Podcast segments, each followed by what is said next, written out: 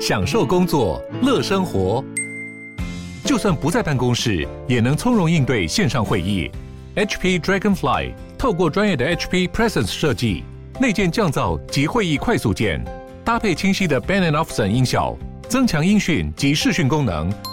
HP Dragonfly 顶级商务笔电，采用 Windows 11专业版，让您在会议中享有最佳的视觉和听觉品质。热门财经议题、即时投资快讯、焦点新闻话题，陈凤欣与您同步掌握。欢迎收听《财经起床号》。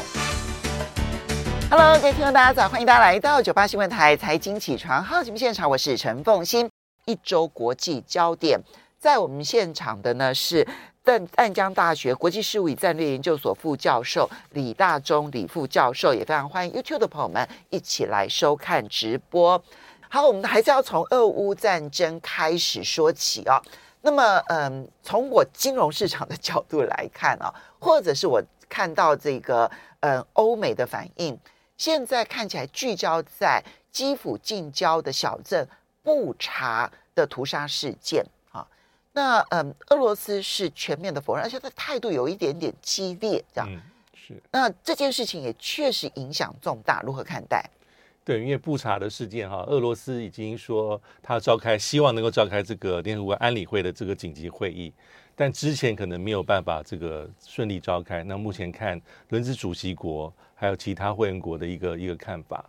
那以战场上整个态势而言，其实包括像布查，基本上比起上周比较，这个态势比较明显。好，因为俄罗斯在这个基辅周遭的这个部队已经慢慢的往北去做撤离。嗯，那有的部队是进入到这个白罗斯境内，有的俄罗部队是进入到所谓的俄罗斯的境内。所以从地图上来看。呃，这个双方这个势力范围的掌控来看，在基辅周边的这个态势还蛮明显。嗯，啊，所以我们会看到说啊，在上周啊，包括这乌克兰呃特别这个宣布说，他们已经逐步收复在基辅基辅周遭的蛮多的一些村镇，所以布查的事件也是在这样的状况之下，呃，被暴露出来。好，所以刚布查的这个状况，我觉得要补充一下，就是说，如果根据过去的一些国际事件的案例的话，其实还是有一些标准的 SOP 啊，比如说这一次假设是呃布查啊，西方跟部分国家，尤其美国现在是指控这。更加指控说普林是战争罪，嗯，那其实可以通过像是 ICC 啊这样的一个国际刑事法院去做调查。国际刑事法院。ICC，那还有在过去上，在历史上也有几个重要的案例，比如说在九一九九零年代的时候。呃，当时在普隆蒂、卢安达，呃，还有包括像是南斯拉夫、巴尔干半岛一些类似像种族屠杀这些事件的时候，当时安理会有成立两个特别的刑事法庭去做调查，而且就是历史上唯一的这个两次。嗯，那后来因为有了 ICC 之后，所以 ICC 变成是一个可以来处理啊，在法律方面，在这个调查方面可以成为一个一个主要的一个一个一个运用的途径。当然，我觉得安理会的这个会议的召开也是必要的哈，因为目前来说，为什么俄罗斯在这个事件上反应比较激烈？可能它有它的一个道理，嗯，但是西方还有包括乌克兰政府也是指控莉莉，嗯，好，所以这两者之间到底这来龙去脉是如何？所以未来来说就是一个很重要的一个一个一个针锋相对的一个焦点。所以我们几个观察点：一个国际组织什么时候真的介入？哈，如何调查？然后，因为其实这点也是让人。不解的就是说，嗯，如果俄罗斯就就俄罗斯在安理会提出来说要调查了，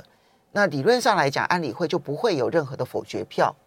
那为什么英国轮值主席国至今不肯处理？哈、嗯，这点是很奇怪的了哈。但是无论如何呢，这件事情已经引起了西方世界的同仇敌忾。哈，对，嗯，大概算得上是，嗯，俄罗斯二月二十四号入侵行动以来。可能整个的反恶情绪的第一次的高峰点哈，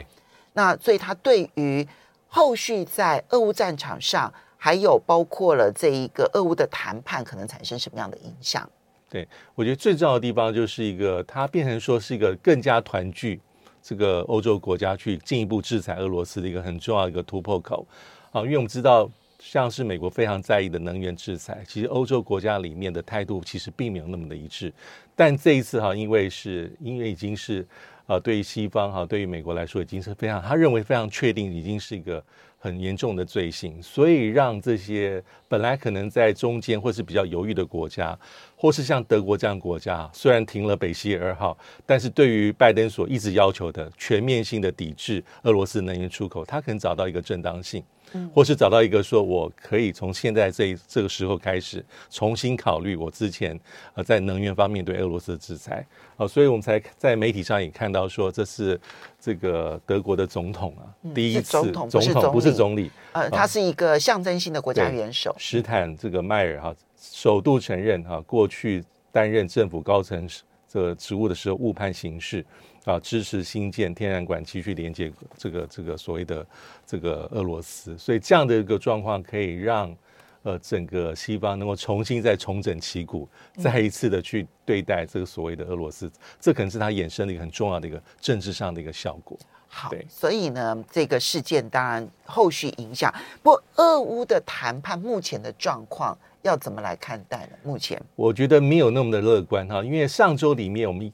比较明确听到就是乌克兰方面这个谈判首席代表，他一直释放讯息说啊，第一个讲说在中立化方面，说基本上俄罗斯已经是认同我们的一些提议了。那他大概也能够接受说，我们还要进行国内公投这个程序的把关。他说目前的状况只是卡在这个克里米亚还有部分的一些争议，所以他认为说实际慢慢已经成熟到可以王建王，主帅对主帅，泽连斯基对于普廷这个地步。但是很快的，俄罗斯的首席谈判代表就跑出来说啊，其实这个梅金斯基他马上反驳，或是澄清说，其实目前来说还没有并没有足够的条件可以让主帅唱谈判桌。他说直直接点名克里米亚跟顿巴斯，嗯，这其实一直是我们过去在比较关注的议题，因为一开始我们会认为说，这是应该乌克兰比较难去做这方面任何的退让，因为主权领土是非常的这个这个最敏感。最最麻烦的地方，但这一次，因为在事前，呃，乌克兰方面提出了所谓十五年的克里米亚的一个审审视期，这这一点其实俄罗斯大概是没有接受，嗯，所以对俄罗斯而言，他直接说这两者就是卡在这个地方，所以并没有那么快，所以看起来到了领土主权就是卡关的我觉得是卡关，对。嗯、好，接下来我们再来看到的是，在这个时候呢，就四月一号，中欧举行了高峰会，当然。呃，他的高峰会就是欧盟的理事主席，对不对？哈，欧盟的理事主席，还有执委会的主席，然后跟中国大陆的总理李克强，然后国家主席习近平视讯讨论。对，本来其实这一个峰会呢，如果没有战争的话啊，理论上来讲，应该开始要重新思考中欧已经谈好的那个投资协定，全面要不要这个呃恢复它的进程？哈。可是呢，现在看起来重心点就要放在俄乌战争了。对对，啊、呃，当然这一次还是谈到很多呃各式各样议题，但是很明显，包括在会期大家所预测的，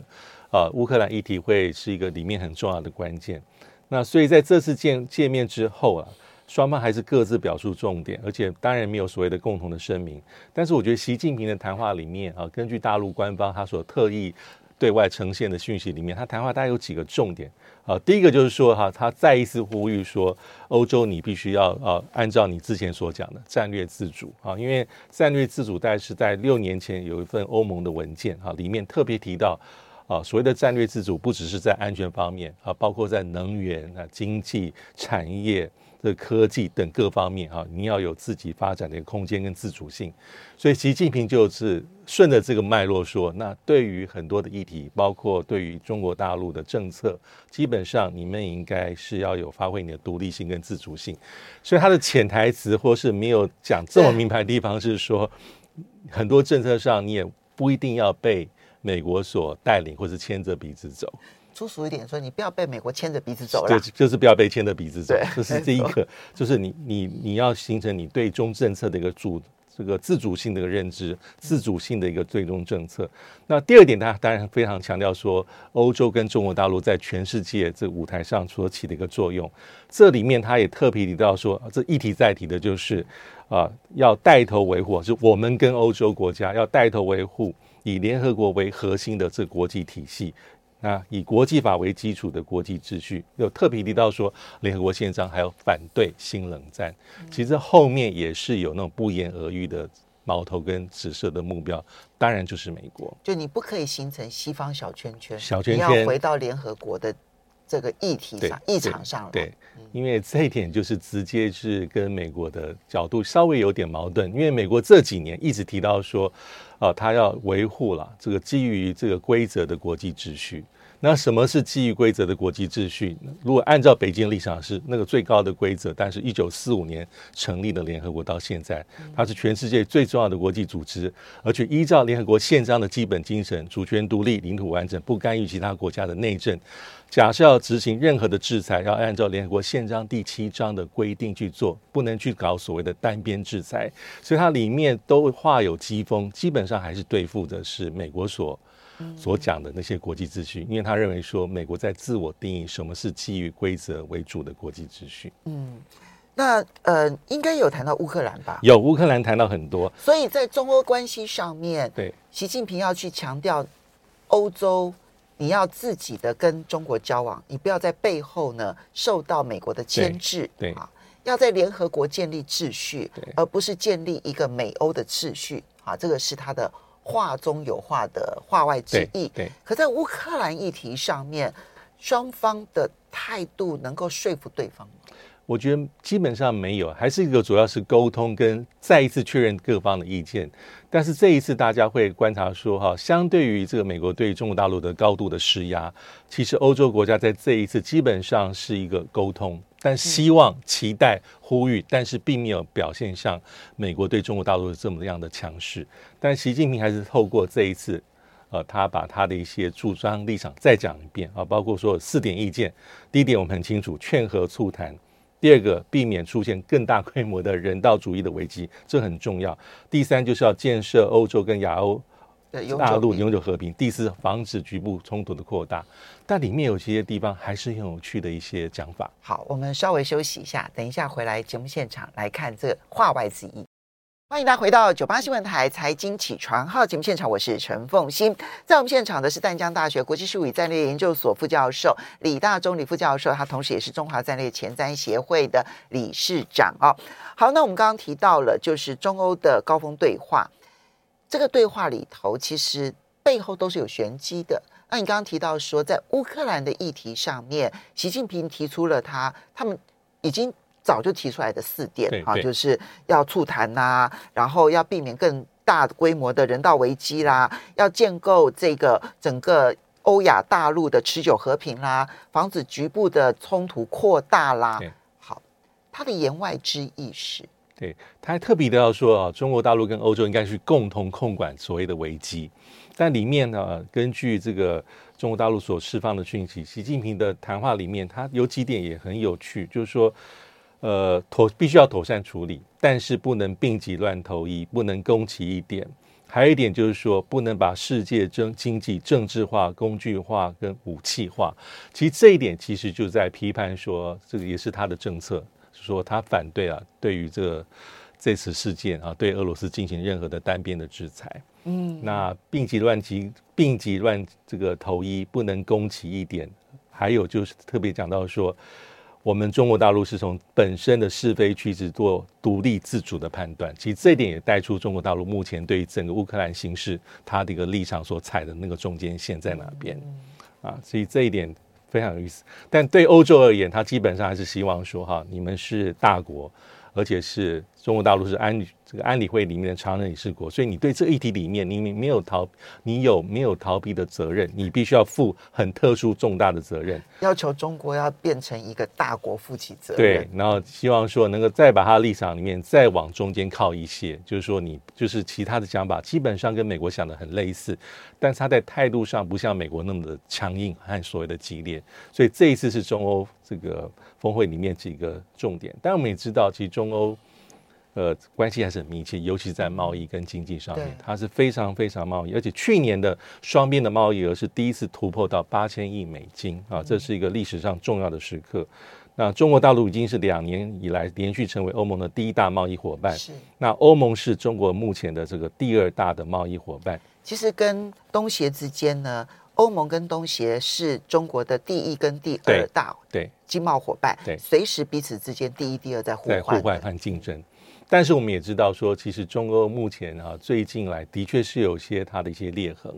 这些裂痕主要还是跟于呃这几年啊，这所谓中国中国大陆的，他们认为中国大陆的一些人权的议题，包括像新疆啊，所以有一些这个抵制啦，或是所谓贸易的制裁。尤其在去年哈，欧盟因为新疆的人权的议题对中国大陆实施制裁，那很多人说这是自六次之后啊比较罕见的欧盟对中国大陆制裁，也连带影响到我们刚刚所提到中欧全面这个投资协定在去年被欧这个欧盟这个单方面暂时的终结，所以这里面的一些症结跟潜在的摩擦还是在，但是贸易的往来还是非常的密切。那这次乌克兰事件里面的确成为中俄。这个高峰会里面，双方有点是各自强调各自想要强调的重点。嗯，保持的联系，对，没有断绝关系，对，没有恶言相向，对，然后有一些话外之意，有一些话外之意。可是呢，要再更进一步，恐怕现在短期之内也，也不容易。对，接下来我们再来看到的是匈牙利的选举。匈牙利的这个极右派的总理哦，Orban 啊，他其实已经担任总理十二年了。这一次的连任之路呢，因为他遭遇到是反对党六个反对党联合起来，然后要一起来对抗他。对，对。然后可是呃，而且这一次呢，俄乌战争也成为匈牙利最重要的课题。对，事实上，匈牙利跟乌克兰是有边界，他们是邻界国哈，邻界邻国，然后有边界的，所以这个战争对匈牙利当然影响非常的大。不过选票的投票结果，其实 Urban 他是大胜，大胜。对，其实，在去年的民调里面，其实他的这个优势没有那么的明显，但这次根据这个投票之后的结果，啊，这个奥尔班啊，目前比较右翼的这个总理，他所带领的政党青年民主党。他得票率是五十三，他应该可以掌握在国会里面一百九十九席里面将近三分之二的席次。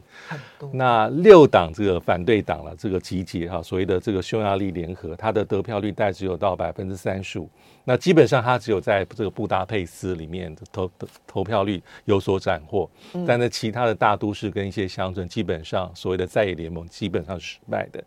那这个奥尔班今年五十八岁。他从二零一一年之后到现在就连任总理了，哎，好可怕！他所以，他从四十六岁担任总理到现在，我还看到一个资讯，他好像在九八跟零二年也担任过总理，所以很多人说他是目前欧盟里面啊，这个会员国里面可能是在位最久的这个领导者之一。那他尤其比较特别的地方是，他跟普廷的立场是比较接近，也有一些所谓的私交，所以在这次大选里面，乌克兰议题很意外的成为。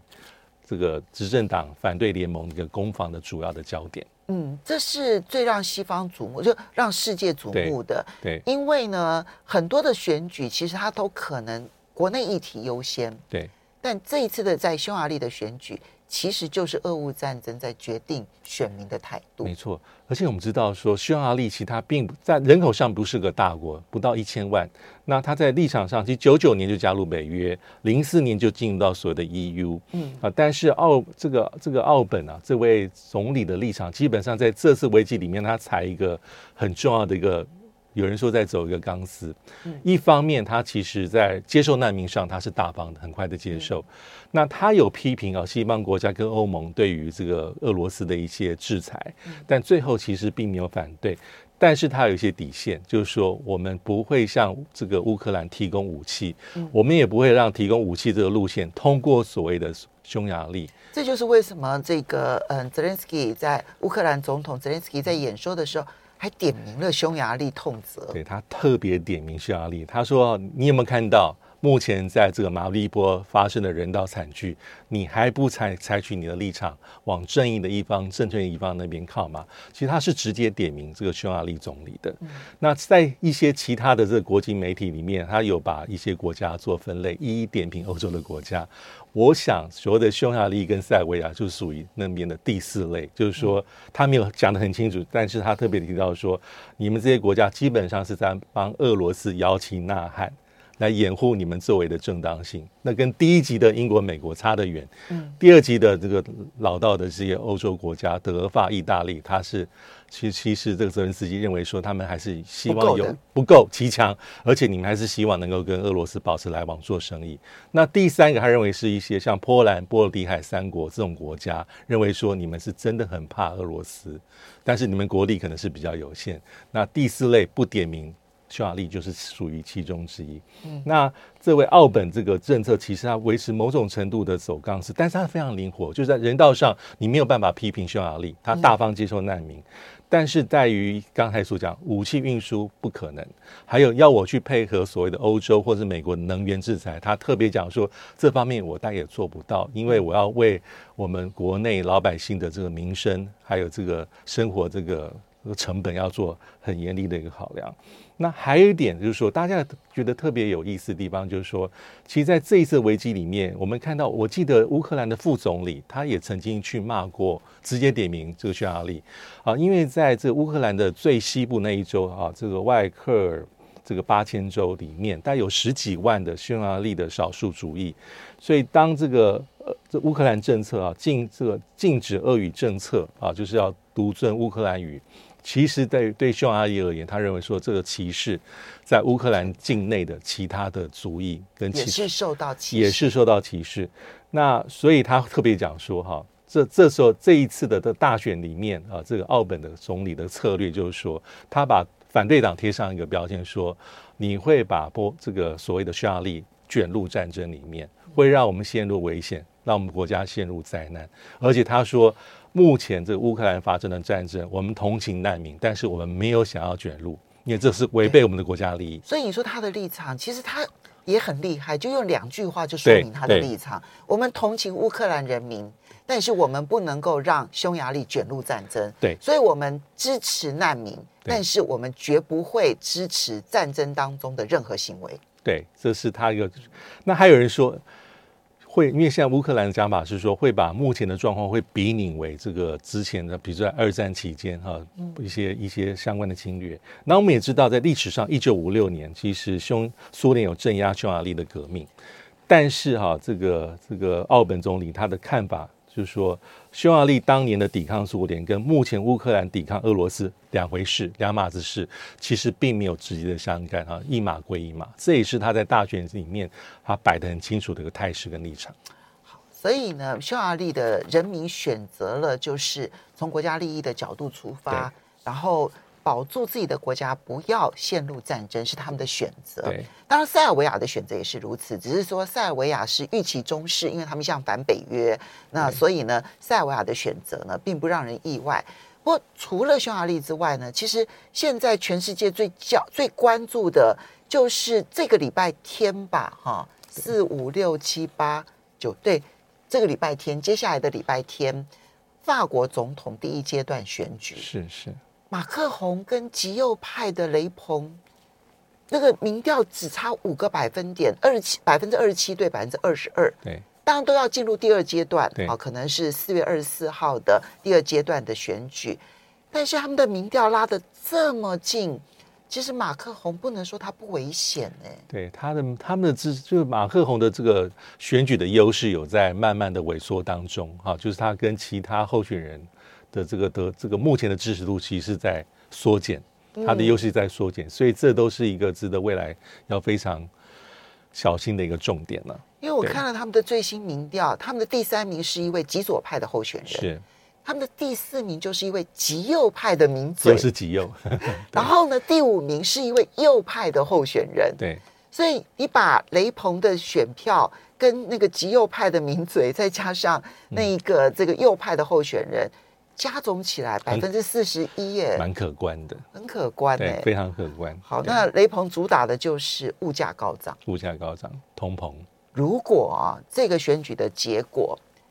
高度威胁马克宏，或甚至于让马克宏落选的话，我觉得整个欧洲的政坛会极为震惊、震撼。对，因为他是用因为物价通膨的因素而被。呃，被打败的内政，对，所以这件事情影响就会非常的大。我们要稍微休息一下啊，等一下回来呢，我们再来看这个美中在东南亚国家的角力啊。我们看到新加坡总理李显龙呢访问美国，但他的访问其实对美国来讲只是个安慰奖，因为美国所宣布的东协跟美国的高峰会临时喊卡了，因为东协其他的领袖都没办法去美国。我们休息一下，马上回来。欢迎大家回到九八新闻台财经起床号节目现场，我是陈凤欣。在我们现场的是淡江大学国际事务与战略研究所副教授李大中李副教授，他同时也是中华战略前瞻协会的理事长。那么，谢谢李老师，我们也非常欢迎 YouTube 的朋友们一起收看直播。我们来看美中在东南亚的角力，李显龙访问美国，但那个背后呢，其实是因为美国在二月二十八号的时候宣布，三月二十八号、二十九号要。在华府举行东协跟美国的高峰会，但是一直迟到了三月二十八号，美国才宣布说，嗯，这个高峰会取消了。其实东协这边早在三月初就说，很多领袖都没办法去美国，所以建议美国呢改变这个举行的时间。所以看起来，他几乎是遭遇到了东协国家的软抵制。对，这个是我觉得还是比较特殊的一个场景，就是因为他早在二月二十八号就宣布说要在华府召开这个东协跟美国的特别的峰会，因为去年有开过视讯会议，在十月底的时候。那通常这种国际间的这种安排，尤其是这么多边的场合，有这么多国家的元首跟领导人，那应该是非常审慎。因为还有一个月的时间来安排，应该足够了。对，而且当时我记得这个美国发发布的这个新闻的内容是说，这是一个非常重要历史性的会议，嗯、啊，因为对美国跟这个这个欧盟来，呃，这个东协来说啊，这是一个重要的关键啊，这个建立关系四十五周年的历史性峰会。但是之后就看到目目前所看到的状况。那当然，后面可能有很多的原因哈，比如说有些外媒啊，《曼谷邮报》曾经报道说，一开始是用他们认为是白宫单方面宣布峰会的日日期，所以他们没有事先问过一轮。照理说要有，对，照理说是应该是有的，但是根据这曼谷这个是这个邮这个《曼谷邮报》的新闻报道说，那部分的东协国家在这个时间其实是为难的，他没有办法，可能没有办法成行。那还有一种讲法，就是说，所谓的为难是什么意思？就是说，这个时间点可能不方便，或是他没有可能有其他的行程，或是不方便出国进行海外这种重大活动等等等等。我觉得他就凸显了两件事。对，第一个就是美国也太不把其他国家放在眼里了。对，或是你你要开高峰会，你要把人家领导人邀请来，这件事情你怎么会其他国家不？还没有确定的情况下，你就宣布了呢？好，这是第一个。那第二个部分说，很多国家在这个时候不方便，他们也都没有讲不方便的原因。我觉得其实就是借口。对，那当然还有其他的几个理由啊。第二个理由就是说，也也是有人这样做分析，说东协国家忧心说，目前正值乌克兰战争危机的高潮。所以他们很怕说，所谓的东协跟美国的峰会会被乌克兰议题所绑架，因为照理说，这峰会里面应该讨论是美国跟这个东协的双边的关系，还有区域的议题啊，不管是新冠疫这个疫情啦、经济复苏啦、革新技术啦、气候变迁啦，或是一些我们所在意的区域的议题。但是如果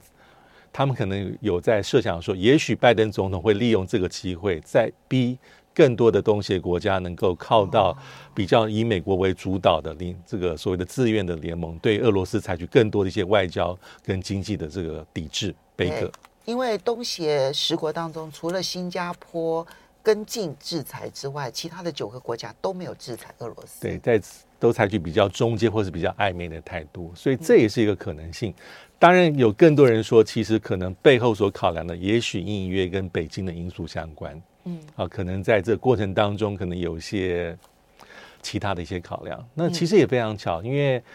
这几天啊，从三月底到现在，其实也是北京在外交上展现它一个主主场的一个外交了。就是，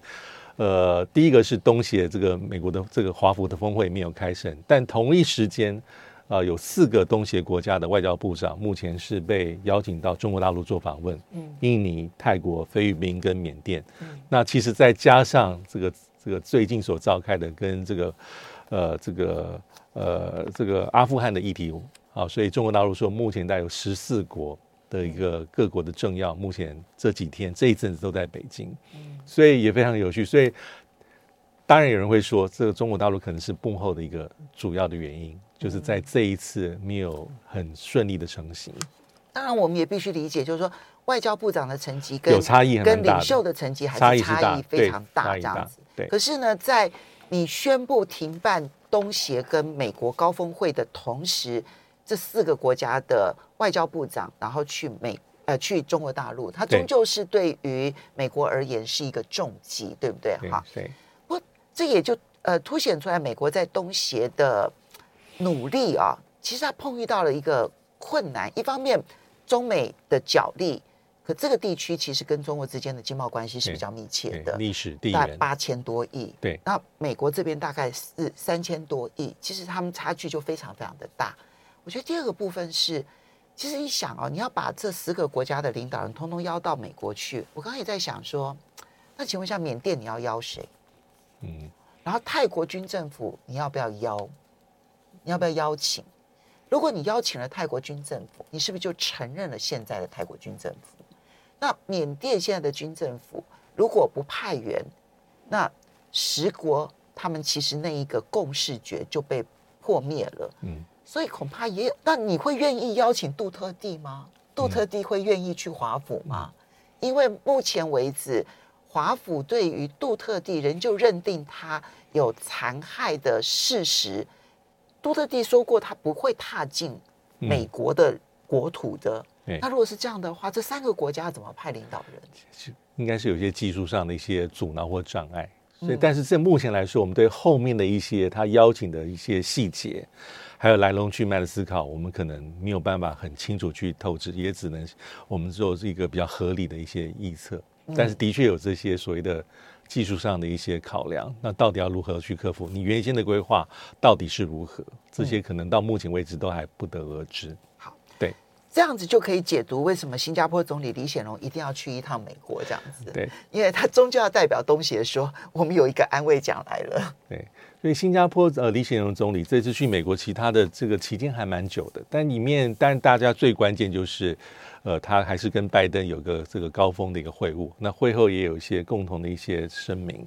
那里面其实最重要的地方是在俄罗斯乌克兰议题上，其实李显龙总理这一次是非常的比较明确，他基本上是站在美国这一方啊，加入所谓的制裁。那这一次，这个当然是美国很希望能够见到跟看到的，但是从这个双方啊见面后的这个。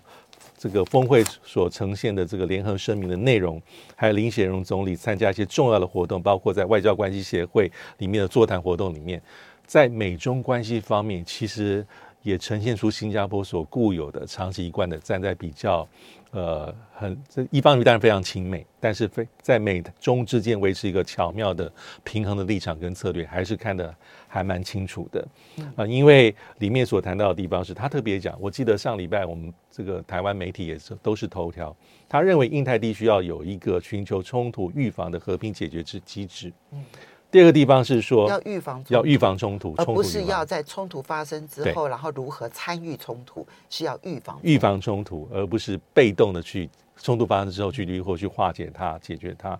第二个，他认为说美中高层的领导人要有面对面的接触，而且双方希望都是理性的考量，不要让彼此的关系更进一步的恶化。第三个跟第四个基本上就是。应该要跟中国大陆持续打交道，不要脱钩。脱钩对大家、对美国可能都不是好事，会伤到自己。而且这就是很重要的关键，因为我们知道，从川普政府之后，其实所谓的交往政策比较不是主流。嗯，啊，基本上美国不太像过去那么强调交往政策。但是李显荣总理认为说，你还是应该要想办法让中国大陆更深的这个融入到国际体系里面。他在讲这个话的时候呢，刚好前两天就是美国贸易代表戴琪，对戴奇，其实在美国国会的时候呢，他有特别提到说，跟现在跟中国大陆之间呢，那么要有另外一套的经贸思维了。对，他现在是鼓励呢，所有的供应链的这一些投资者到美国来投资，然后建立美国供应链的自主。他虽然没有用脱钩这两个字，嗯、但是。言下之意其实是要走一条中美经贸脱钩的这一条路。对，他在走，他在戴琪讲完这个话之后，李显荣在外交关系协会的座谈提说，中美之间不能够经贸脱钩。我觉得就是一个很不一样的观点。对对，有点在这个，因为目前美国的做法是说脱钩，他不会表面上讲这个字眼。官方上他也不会说，但是就像刚才您所提到的，他隐隐约约有往这方面迈进。嗯、我记得那个戴琪还有讲到一个重点，其实也是拜登的这个老调重弹。他说，我们不能只看中国大陆发展的很好。我们要反求诸己，把自己做好，这不就是重回美好未来？拜登在二零一二零年竞选这个时候的主轴吗？但他的预算都没过的。对啊，这 对他的预算没过，对啊，除了基建建设、基础建设之外，重回美好未来法案这个是很麻烦。嗯，那乌克兰议题当然我们刚刚说已经提到，那台海议题其实它也是很符合新加坡的一贯政策。他认为就是美国政策也是一致的，没有改变的。所以李显龙去了一趟美国，然后给了美国安慰奖，就是我们其他的东协领导人都不克出席，那我来做个代表。可是李显龙的谈话显现，他在中美之间希望中立的态度没有任何改变。非常谢谢李大中李教授。